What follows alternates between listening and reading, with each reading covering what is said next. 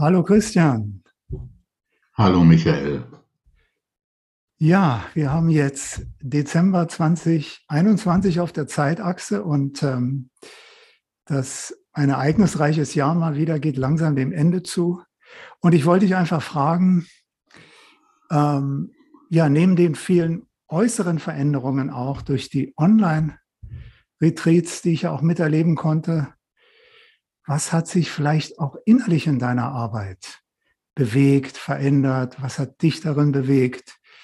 Ich habe schon den Eindruck, da gab es so bestimmte neue Schwerpunkte oder auch Verschiebungen. Wie hast du das erlebt? Ja, ich, ich bin ganz sicher, dass ich in den letzten zwei Jahren, in den letzten drei Jahren ein Prozess war, der zu einer deutlichen Veränderung, Erweiterung, zu einer deutlichen Erweiterung der Arbeit geführt hat. Und äh, da waren folgende Fragen waren für mich da seit längerem im Raum. Erstens, Warum machen bestimmte Menschen die Übungen? Man kann sagen, die kommen zum Sommerretreat. Zum ersten Mal lernen sie meine Arbeit kennen, hören sehr genau zu, sind vollkommen da, nehmen die ganzen Vorschläge zu inneren Erfahrungen auf, die ganzen Anleitungen von Übungen, nehmen die auf, setzen die um und in der zweiten Woche finden sie Erleuchtung. Hm. Das ist jetzt nicht die Regel, aber auch das gibt es. Aber es gibt viele, die nach relativ kurzer Zeit von Arbeit aufwachen. Und andere machen die Übungen vier, fünf Jahre und äh, klagen dann zurecht. Was ist los? Ich, andere wachen auf um mich herum und ich mache die Übung ja auch nicht. Und, und passiert nichts. Und das war die eine Frage. Die andere Frage war die, es gibt viele Schülerinnen und Schüler, die aufgewacht sind und es gibt eine ganze Reihe Schüler und Schülerinnen, die in einem Training sind für Aufgewachte, einem Training, in dem es darum geht, das Aufwachen zu vertiefen und stabiler werden zu lassen. Also die Frage, woran scheitert das oder was erschwert das? Das war die Zweite Frage. Und wenn wir zur ersten zurückgehen, dann kommt man dahin.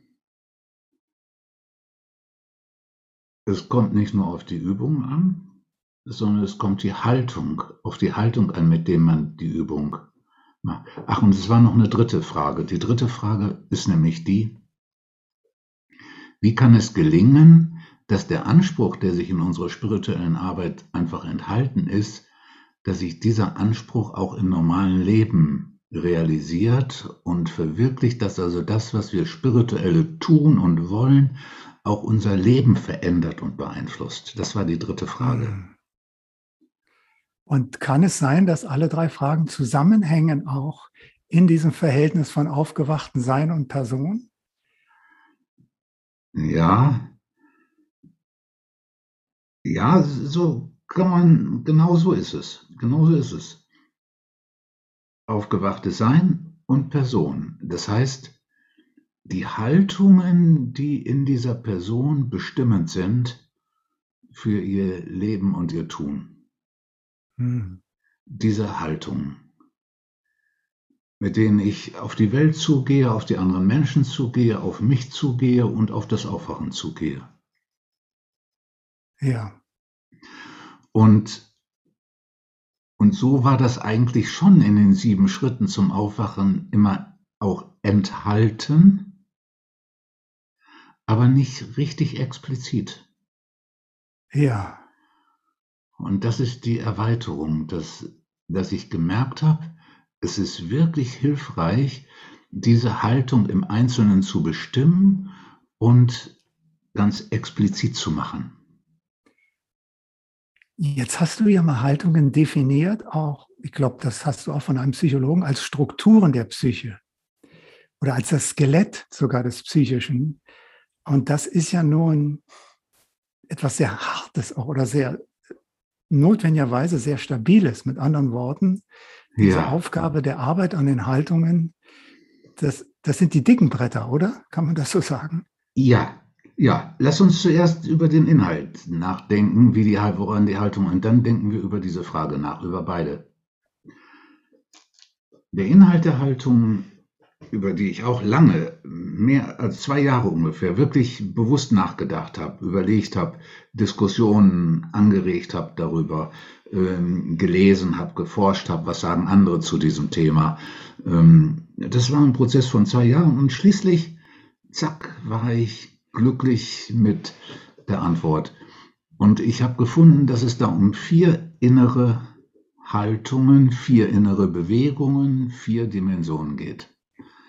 Das erste ist die Wahrheit und die Wahrhaftigkeit. Und dabei spielt die Wahrheit und Wahrhaftigkeit nach innen, also für mich selbst, die erste und wichtigere Rolle. Dass ich bereit bin, dem wirklich ins Auge zu sehen, was da in mir vorgeht. Ins Auge zu sehen, warum ich Dinge tue, welche Absichten da sind. Dass ich die Lichtseiten und die Schattenseiten bereit bin anzugucken, dass ich den Gefühlen Raum gebe, auch wenn ich Angst habe, sie nicht auszuhalten, dass ich Konflikten ins Auge sehe, auch wenn sie schmerzhaft sind, dass ich Seiten von mir ertrage, die ich nicht mag und bereit bin, mich denen gegenüber zu verhalten, dass diese innere Wahrhaftigkeit, die dann in der tieferen Ebene zu immer tieferen Wahrheit und dann schließlich zur absoluten Wahrheit führt. Dann kommt natürlich die Wahrhaftigkeit gegenüber dem Mitmenschen und der Welt und dem Absoluten, kommt hinzu, ist die zweite Seite der Wahrheit und Wahrhaftigkeit. Aber die erste, die innere, ist natürlich das Fundament. Ja. Und das zweite ist die Liebe die ausgerichtet sein auf die Liebe. Und ähm, Liebe bedeutet zunächst, das andere, den anderen so sein zu lassen, wie er oder sie ist. Und so sein lassen schließt aus, dass ich über ihn, sie oder es verfüge so sein lassen, so Raum geben, wie es ist, aber impliziert auch so sein lassen, wie es sich entfalten möchte. Und äh, da geht Liebe weit über Mitgefühl hinaus. Mitgefühl gibt dem Raum, was ich fühlen kann, was der andere fühlt, aber bin immer noch ich als Mitfühlender da. Liebe ist viel, viel mehr und eins der spannendsten Geheimnisse und vor allem das Geheimnis des Miteinanders. Liebe bedeutet nämlich, dass ich den Raum, auch meinen eigenen Raum, dem anderen zur Verfügung stelle, damit der andere, das andere, die andere sich diesen, in diesem Raum nutzen kann, um sich zu ihrem eigenen zu entwickeln. Das muss man sich wirklich deutlich machen, was das bedeutet. Das bedeutet, ich weiß nicht, was für den anderen am besten ist. Ich gebe dem anderen nicht das, von dem ich glaube, dass es ihm hilft, weil es mir geholfen hat. Ich gebe dem anderen nicht das, von dem ich hoffe, dass es ihn sich so entwickeln lässt, dass er zu mir passt. Ich trete völlig zurück. Das heißt, ich stelle den Raum zur Verfügung, auch wenn der andere sich entwickelt zu etwas, womit ich nicht einverstanden bin. Und dann nimmt man wahr, dass in diesem Akt der Liebe das eigene Ich komplett verschwunden ist. Das zeigt, dass die menschliche Liebe transzendent ist. Elefanten helfen auch dem Kleinen. Die ganze Herde hilft, wenn das in den Spalt eingeklemmt ist. Ne? Alle helfen. Mitgefühl, Gemeinsinn, Gemeinsinn, gegenseitige Unterstützung. Das ist auf dem Niveau alles da. Das Menschliche ist die Fähigkeit zur Transzendenz in der Liebe. Und das ist aufregend und aufregend wird das Leben wirklich, wenn ich diese Transzendenz auch im konkreten Zwischenmenschlichen suche, zu realisieren suche, mich auseinandersetze mit, diese Liebe sich auf das Absolute ausweitet. Ähm, da wird es noch plastischer, dass ich den Raum zur Verfügung stelle, dass das Absolute den Raum bekommt, dem nämlich der Raum gehört. Da wird es noch radikaler. Hm. Jetzt, jetzt gibt es im Zwischenmenschlichen ja, du hast gesagt, auch wenn ich nicht einverstanden bin, und das kann ich gut, gut verstehen. Jetzt gibt es aber Dinge, wo ich sehe, dass der oder die andere sich selber und anderen schadet. Also ich ja. bin nicht nur nicht einverstanden, sondern also auch gerade bei Kindern, wenn, ne, ja. ich um Kinder kümmere, ja. Äh, das ist das ist nicht so, äh, also es, es ist nicht so schwarz-weiß. Sehr wichtig, sehr wichtige, möglich. sehr wichtige Frage. Meinen Raum zur Verfügung stellen bedeutet ja nicht, dass ich sage, hier hast du meine Wohnung, ich hau ab, mach was du willst, fühl dich wie zu Hause. ne? Das einfach nicht da sein ist es ja nicht. Einfach nur weggehen. Also mit anderen Worten heißt auch zu allem Ja und Amen sagen, was der andere tut, ist auch ein Weggehen. Ich stelle Raum, aber ich stelle meinen Raum zur Verfügung. Das bedeutet, dass mein Raum nach Möglichkeit ja eben schon ein Raum ist, der vom Aufwachen geprägt ist. Entweder durch das Aufwachen oder durch, den, durch die Suche nach dem Aufwachen. Das heißt, es ist ein Raum, in dem Wahrheit, Liebe, Lehre, Bewusstsein als Einladung vorhanden ist. Das ist ja ein bestimmter Raum, nicht einfach nur meine Abwesenheit, damit der andere mehr Platz hat und sich mehr ausbreiten kann. Das heißt, in diesem Raum geschieht dann auch etwas zwischen mir und ihm.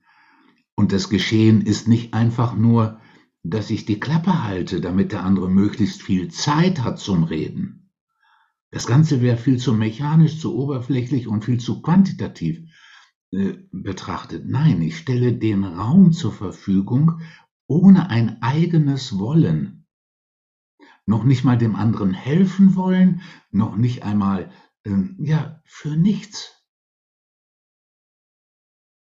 Buchstäblich für nichts. Für das Nichts und dafür, dass der andere sich immer tiefer und immer vollständiger dem nähert, was er will, was seine Wahrheit ist und nicht, was seine oberflächlichen negativen Tendenzen sind. Ne? So, äh, so wird es, äh, funktioniert es und geht es in die richtige Richtung. Ich bin sehr wohl präsent. Ja aber nicht dieses Ich. Und mit keinem Wollen und keinem irgendwie Zwingen. Und das ist transzendent. Und dann kommt die dritte, die, die dritte ähm, Dimension, Bewegung. Das ist das Verliebtsein und Besessensein von Freiheit. Und zwar nicht von Freiheiten, die darin bestehen, dass ich zu acht Zielen in Urlaub fahren kann oder zu 20 oder so. Und das sind mehr Freiheiten. Oder gar nicht, das ist weniger Freiheit auf der Ebene. Damit hat es gar nichts zu tun. Sondern die absolute Freiheit hat mit dem Inneren zu tun und damit zu tun, dass der Zwang fehlt, der innere Zwang aufgehört hat, nämlich der innere Zwang wegzulaufen, der innere Zwang hinzurennen, der innere Zwang gegen anzurennen, dass der innere Zwang mich ablenken zu müssen, etwas nicht aushalten zu müssen oder essen zu müssen, obwohl ich gar nicht will. Also diese inneren Zwänge aufhören. Und dass dann, dass dann natürlich auch die Konzepte aufhören, dass dann die Einschränkungen aufhören, dass die Erwartungen aufhören. Wenn die Erwartungen aufhören, dann bin ich frei in Bezug auf das Zukünftige. Zum Aufwachen ist das selbstverständlich, weil wenn ich gebunden bin an bestimmtes Zukünftiges, weil anderes nicht da sein darf, weil ich es nicht will, bin ich nicht frei. Dann bin ich nicht frei, dem Zukünftigen zu begegnen und auf mich zukommen zu lassen, was da kommt. Dann bin ich gebunden, dann will ich das eine weghaben und das andere will ich herhaben. Die Definition des Leides nach Buddha. Ne? Die Freiheit ist, auf mich das zukommen lassen, was kommt und bereit sein anzunehmen, wann es kommt, zu ändern, so viel es mir möglich ist, aber zu akzeptieren, da wo das Ändern nicht möglich ist. Also bei Krankheit, ne, akzeptieren, nicht so platt. Wenn man platt sagt, oh, wir machen keine Operation, kommt dann nämlich raus. Wir verändern da nichts, es ist Gottes Wille und Bluttransfusion schon gar nicht. Ähm, nein, Gott hat die Krankheit gemacht, aber Gott hat auch die Ärzte und die Heilpraktiker und die Chirurgen gemacht. Ne? Ja. Das Annehmen, was ist. Die Freiheit, ohne Zwang zu sein, ohne inneren Zwang, die Freiheit, alles erfahren zu können, ohne zumachen zu müssen, die Freiheit, nichts ablehnen zu müssen, nichts hinterher zu rennen. Und das ist dann schließlich die Freiheit von der Ichhaftigkeit. Und dann kann man sich der absoluten Freiheit nähern. Und da fällt, dazu fällt mir noch ein, und das, das hat mich sehr beeindruckt und das war für mich äh, auch wie eine Offenbarung die, die, es, es, gibt, es, gibt ja, es geht ja nicht nur darum, sich innerlich zu öffnen, sondern es braucht auch eine innere Disziplin, äh, um den Impulsen beispielsweise nicht zu folgen, ja. wenn man tiefer ja, fallen will. Ja, Und Die, die passt zu dieser Freiheit dazu, oder? Genau. Genau, da sprichst du was Wichtiges an, dass diese drei und dann kommt gleich noch die vierte inneren Haltung in meiner Arbeit von den sieben Schritten immer enthalten waren. Aber ich hatte so die Idee, dass durch die Übung und durch die Arbeit diese Haltung sich von alleine mitentwickeln. Und da habe ich gemerkt, das tun sie nicht. Und das ist der Grund, warum es mir wichtig geworden ist, die explizit zu machen. Und darüber wollten wir im zweiten Schritt nachdenken. Kann ich was dafür tun, solche Haltung zu entwickeln? Oder ist das Schicksal? Alle sieben Schritte und die Übungen, die damit verbunden sind, entsprechen alle diesen Haltungen. Ne, darum habe ich auch gesagt, die Arbeit hat sich nicht verändert, sondern erweitert.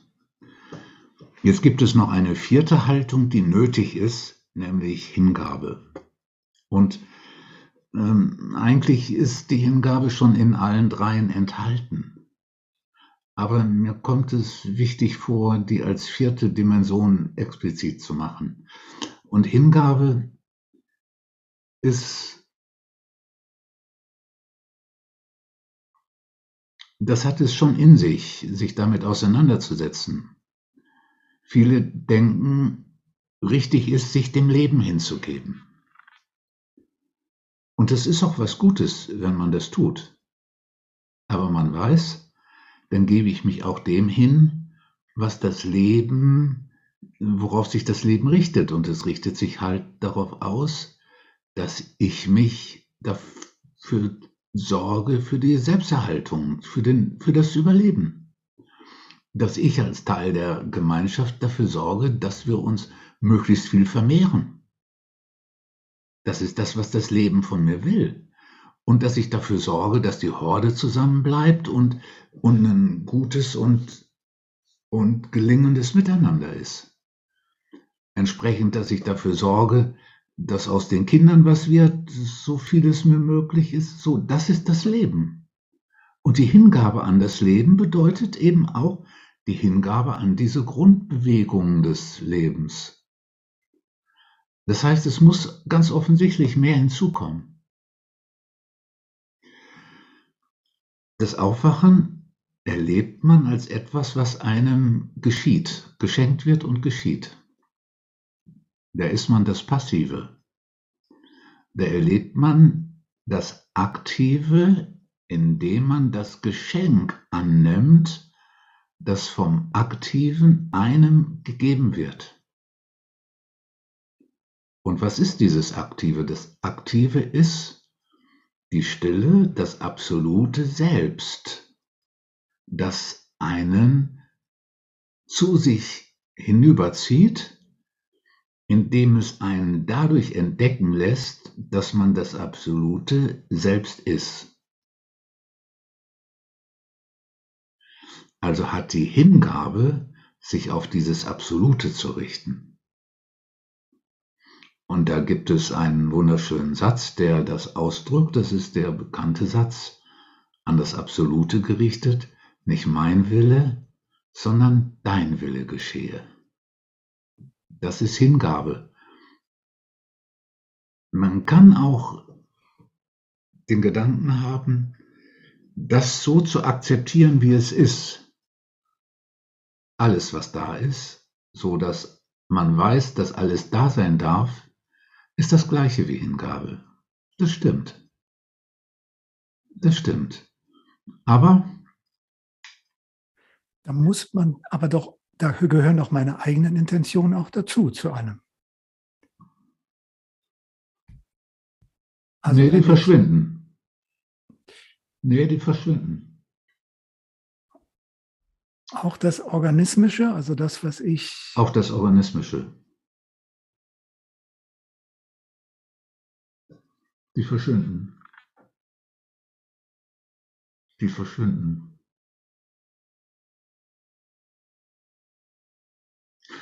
die organismischen, zu denen zum Beispiel auch die Selbsterhaltung und, und die Vermehrung und, und das alles, die Intention, die sind da, aber spielen keine Rolle mehr. Hinterher kann man noch untersuchen, ja, es gibt auch eigene Visionen, man, es gibt auch eigene Träume, es gibt auch Ziele, die dieser Organismus sich in diesem Leben setzt, gibt ja. oder übernimmt. All das gibt es auch. Das stimmt. Aber für das Aufwachen selbst ist erst einmal entscheidend, dass der Organismus, ja, dass, der, dass, dass dieser Organismus und diese Person alle Eigenintention aufgibt, bis hin zu der Aussage, wenn du willst, dass ich jetzt sterbe, statt aufzuwachen, dann bin ich bereit, das genauso anzunehmen.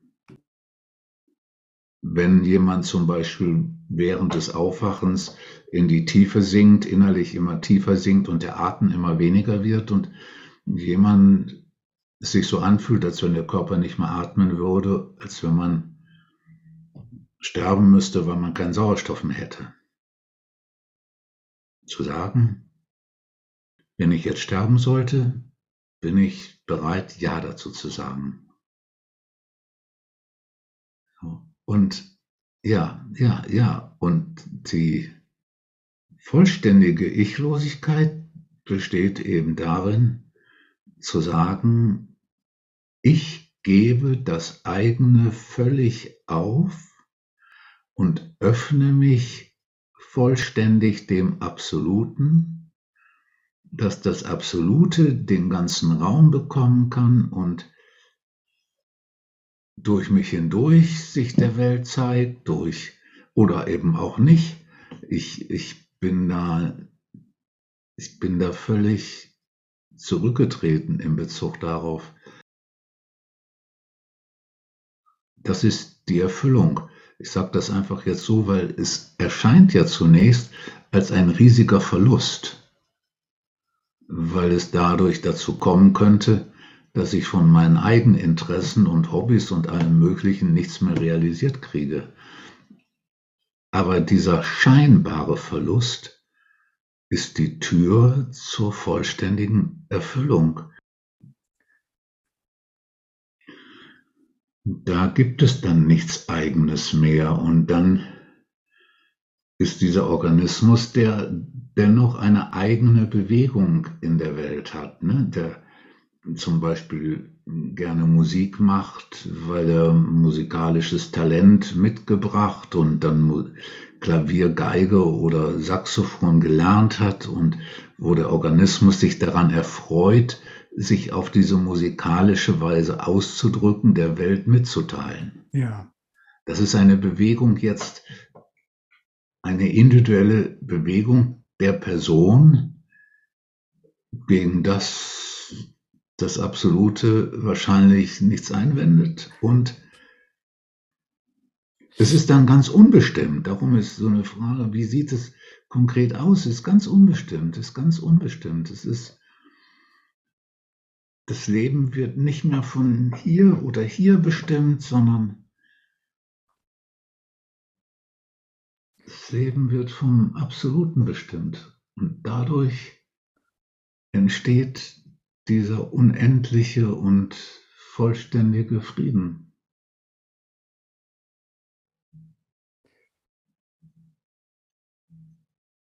Und das hat mich bei den, bei den Traditionen, also ich habe jetzt auch den Tauler nochmal gelesen, die sind ja auch ganz stark darauf, wende dich Gott zu und lasse alles Irdische. Und das hat, ähm, also so wie du sagst, kann ich es gut annehmen, aber das führt natürlich auch bei vielen dazu, dass sie sagen, was, ich darf das nicht mehr und darf nicht mehr Musik machen. Und es geht ja eigentlich nur darum, dass dieses Ich das nicht mehr darf. Der Organismus möchte sich ja so auch wie die ganze organismische Welt sich auch zum Ausdruck bringen, wie jetzt äh, gerade blühen die, Gänse, blühen die Gänseblümchen wieder hier im Dezember. Äh, mhm. Wahrscheinlich auch durch den Klimawandel. Und die, ja, das ist einfach ihre Art. So möchten sie sich in die Welt bringen. Und ähm, ich denke, wenn man jetzt, also so, wenn ich jetzt so diese alten Texte lese, dann macht das für mich, das hat immer so was Drohendes. Aber so wie du es jetzt äh, darbringst, ähm, bei den alten Texten von Johannes Tauler muss man äh, berücksichtigen, dass er sich an drei verschiedene Gruppen gewandt hat. Ein anderer äh, hat das mal so auseinander. Einmal gegenüber hat er sich geäußert für Menschen, die mit dem Aufwachen gar nichts am Hut haben. Dann hat er sich gewendet an die Gruppe, die äh, über, und das sind so die, die damals religiös äh, erfüllt waren und ausgerichtet waren. Dann die, die auch spirituell ausgerichtet sind, aber hm, vom Aufwachen noch weit entfernt. Und dann die schließlich, die sich energisch und zielgerichtet aufs Aufwachen zu bewegen. Und er hat nicht immer gesagt, so jetzt rede ich zu denen und jetzt rede ich zu denen. Das muss man bei den Texten berücksichtigen. Ne? Das muss man berücksichtigen, damit man wirklich was damit anfangen kann. Und, äh, und dann schaut, welche Sachen hat er denen gesagt, die sozusagen entschieden sind, aufwachen zu wollen und sich darauf hinbewegen. Und was hat er den anderen und was hat er denen gesagt, die gar nichts damit. Insofern sind die Texte so ein bisschen unübersichtlich. Und zweitens, im östlichen in Indien gibt es eine ganz andere Lebenshaltung, nämlich nicht etwas machen, um etwas zu erreichen. Bei uns ist die ganze Bewegung im Abendland auf die messianische Zeit, die Wiederkunft Christi oder die Juden, das Auftauchen des Messias, als da, wo sich die Zeit erfüllt. Und bis dahin gibt es eine Höherentwicklung. Das ist unsere Sicht. In Indien gibt es das nicht. In Indien gibt es die Vorstellung eines Rades. Wiedergeburt und Rad und keinerlei Entwicklung. Null. null. Man sieht das, darauf weise ich dann gerne hin, in der Musik. Die Symphonie, Anfang, Gegensatz, Satz so, Satz so, dann Dramatik und schließlich Ausklang im harmonischen Ende. Ne? In der indischen Musik gibt es einfach nur so einen Klangteppich. Da weißt du gar nicht, wo die angefangen sind und ob die schon zu Ende sind. Ne? Ja. Also das, das, die, diese unterschiedliche Haltung ist in der ganzen Kultur und im kollektiven Unbewussten jeweils tief, tief verankert. Und im Aufwachen, das westliche Aufwachen ist nicht anders als das, in meinen Augen. Und so, und der ganze Mensch ist noch geprägt, die ganze Bewegung emotional und so von so einer bewegt sein auf was hin. Ne? Mhm das ist ein bisschen die emotionale Natur und die verändert sich nicht so schnell wie die geistige Natur und die physische Natur noch weniger. Aber es ist eine große Gefahr, weil in dieser Bewegung auf hin, wenn, wenn die zu sehr zu viel Raum hat, dann wird dadurch das aufgewachte Sein zurückgedrängt und erschlagen. Ne?